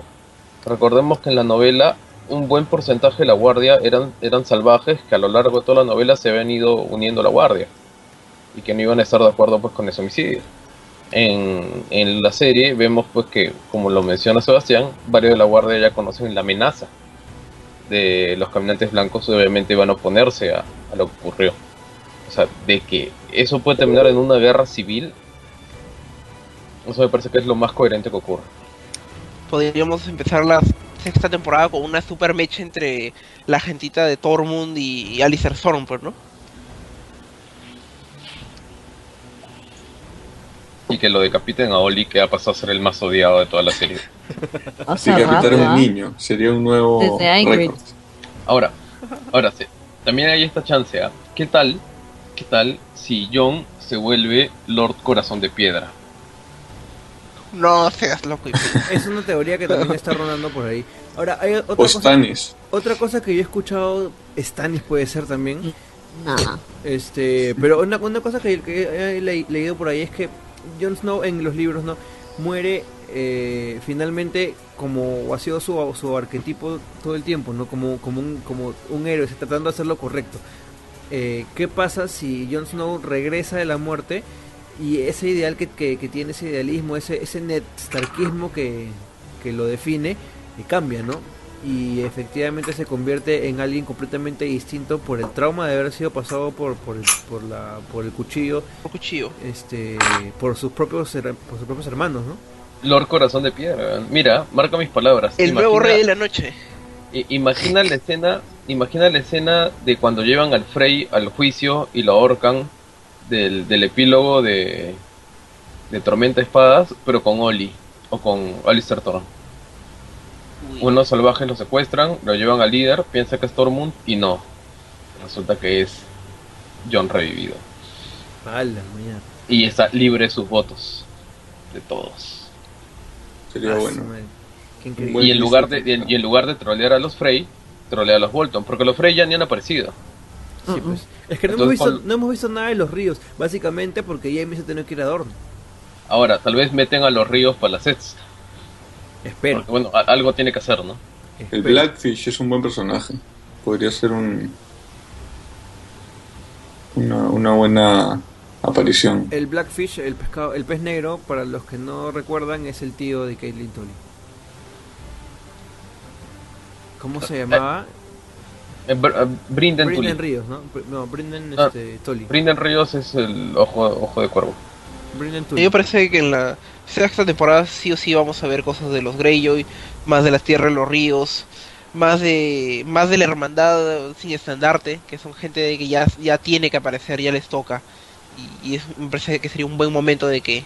Es De que, es no pueden, porque se parece de mandas sin estandarte, pide a un corazón de piedra. Sí. Berry Dondarrion, Toros de Mir bajo la... Eh, Sí, y sabes que cada vez se hace más difícil que aparezcan porque porque este Brienne y Podrick ya se largaron de, la- de las tierras de los ríos, o sea, están en el norte. A, a menos que de frente los crucen con, con, con Jaime, ¿no? Que lo hagan, lo manden al- a los ríos. Pero ya mucho viaje para Jaime, ya. No, güey, se toma un helicóptero y llega al toque. A Jaime lo están poniendo como el chico de los mandados. Sí, Sí. Es, el, es, el, es Jaimito el cartero, ¿no? Pucha madre. Bueno, este, expectativas para la próxima temporada. Eh, rapidito porque ya es tardísimo.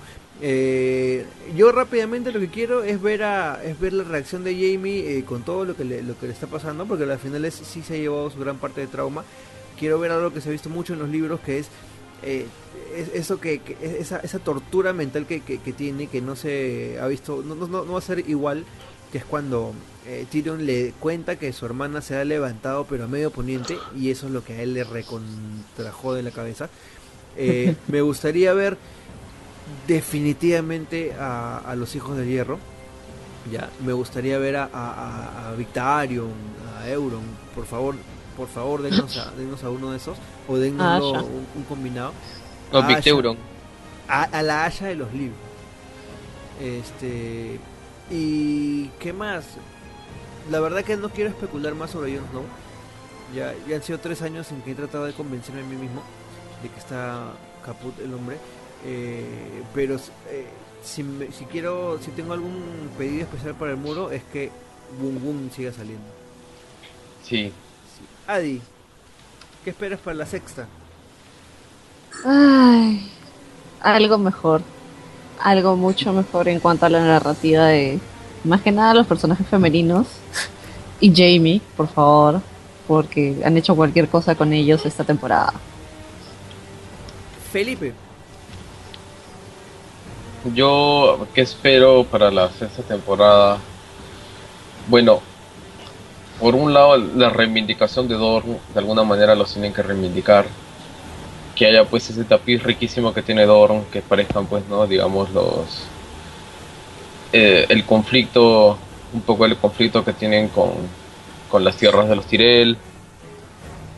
Que parezcan los, los caballeros, ¿no? De, limonero, ahorita no me acuerdo exactamente todos sus nombres, ¿no? Pero pues digamos ahí que aparezca Blackstar o Darkstar. O sea, que en general lo hagan interesante, ¿no? Que Doran Martel revele que tiene un plan o algo y que no simplemente pues esté tratando de pasar piola. Después no, no me muere ganas que aparezcan los ríos. O sea, es muy paja. Am- amo todas esas líneas en los libros, pero yo no sé si en la serie pues nos convenga desviarnos aún más. Los hijos de Río- Hierro me dan más miedo que, que emoción. Y, y nada, pues las expectativas creo que yo que yo quiero ver es más escenas de- de- del Calázar. Tyrion y Varys gobernando. Que aparezca, pues digamos, todo el drama de la corte la guerra con Yunkai. Y y bueno no y, y en el norte pues no. Yo sí yo sí confío en que Stannis sigue vivo. Mi corazón lo cree. Lo seguiré creyendo hasta ver el cuerpo. Alfonso, Bueno, hay un montón de cosas que me gustaría ver en la siguiente temporada. Primero que Jon Snow esté vivo, de algún modo. Que aparezcan los Greyjoy, que los Greyjoy que son, que son realmente chéveres. Que Jamie deje, que esta vez no sea un pelele, que, pero sobre todo, que si van a meter personajes nuevos, que por favor estén bien estructurados para que no terminen como Doran Martell y la Serpiente de Arena, que han sido un ejemplo de lo que no debe hacerse con una historia. Y eso es.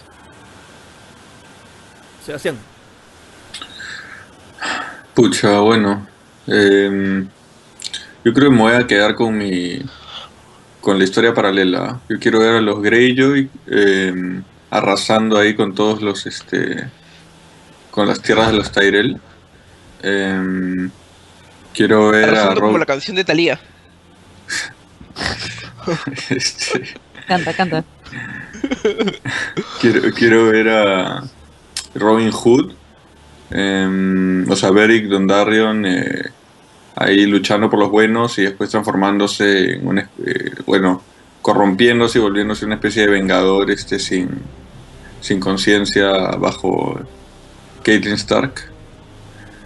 Eh, bueno, y de hecho la historia de Bran, ¿no? Ver, eh, ver todo ese tema. Eh, está Bran, está Rickon. Supongo que Davos irá a buscar a Rickon eh, con algún grupo así. Em, y eso, básicamente, ¿no? En realidad, Don Darion era de mis personajes favoritos y me gustaría que, que no lo dejen de lado completamente, ¿no? Ok, y bueno, con esto ya terminamos las ruinas de Invernalia. Este es el capítulo que me parece que ha durado más eh, de todos. Eh, ha valido la pena. Sorry por el mal sonido del, comienzo, pero hemos tenido par de problemas técnicos y quiero agradecerles una vez más habernos seguido durante estos, me parece que han sido cinco episodios que comenzamos a la mitad de la temporada. Nos ha ido bastante bien y como decía Alfonso, vamos a tirar por ahí una encuestita por el por el Facebook del Langoy a ver este si seguimos esta- estas spin-off con otra serie y a ver qué pasa. Pues este, yo quiero agradecerles muchísimo a, a Carlos Berteman, que no está ahorita, a Marco también, y sobre todo a ustedes que se han quedado hasta el final. Eh, Adi, gracias, creo que ha sido tu debut en, pos- en podcast. Sí. Este, igual, igual que Sebastián. Este han, han tenido, me dijeron, una, una participación bastante bacán en el, en el, en el este, Juego de Tronos Fan Fest eh, del domingo pasado en, en Céntrica. Este, nada, felicidades, bienvenidos al mundo del podcasting. Alfonso, tú también estás estrenándote en podcast, ¿no? Aunque tú ya tienes experiencia en, en otros medios. Recuerda que nosotros grabamos un piloto del podcast de frikis.p. Ay, tienes razón, hace como 500 años, ¿no? Tienes toda la Exactamente. razón. ¿Qué habrá sido eso? Este y Felipe, bueno, eh, como siempre en el Langoy, muchas gracias a, a- ustedes cuatro, a Marco y a, y a Carlos por haberme acompañado en este, en este, en esta locura. Y nada, me gustaría que se despidan y, y digan lo que les hago. Adi, Chao. Nos vemos en la próxima temporada. Felipe, Ah, bueno, chao, muchas gracias por escucharnos. Ha sido todo un viaje, medio viaje, ya para la siguiente vez será el viaje completo. Ya, Y si tengo una petición es que para todos los believers, ya sea pues de, de John, de, de Stanis, de Corazón de Piedra, de Dani, pongas Don't Stop Believing al final del programa, no pasa nada. Prendan su lirio, lo voy, prendan a su poner, lirio. lo voy a poner, lo voy a poner. Sirio Farel también, ¿no? Alfonso, Ya. Chao. Me voy a dormir. Chao. Sebastián, Este, nada, yo espero mi, mi escena sea al final y mostrarnos estilo Star Wars que salen en Fantasmita. Van a aparecer abrazados. en el bote de Gendry van a aparecer. sí, son, son tantos que va a ser más bien como la de Los Miserables. ¿no? Cuando se caiga, cuando se caiga por el puente Balon, este, Balon Greyjoy va a caer encima del, bo- del bote de Gendry. Claro.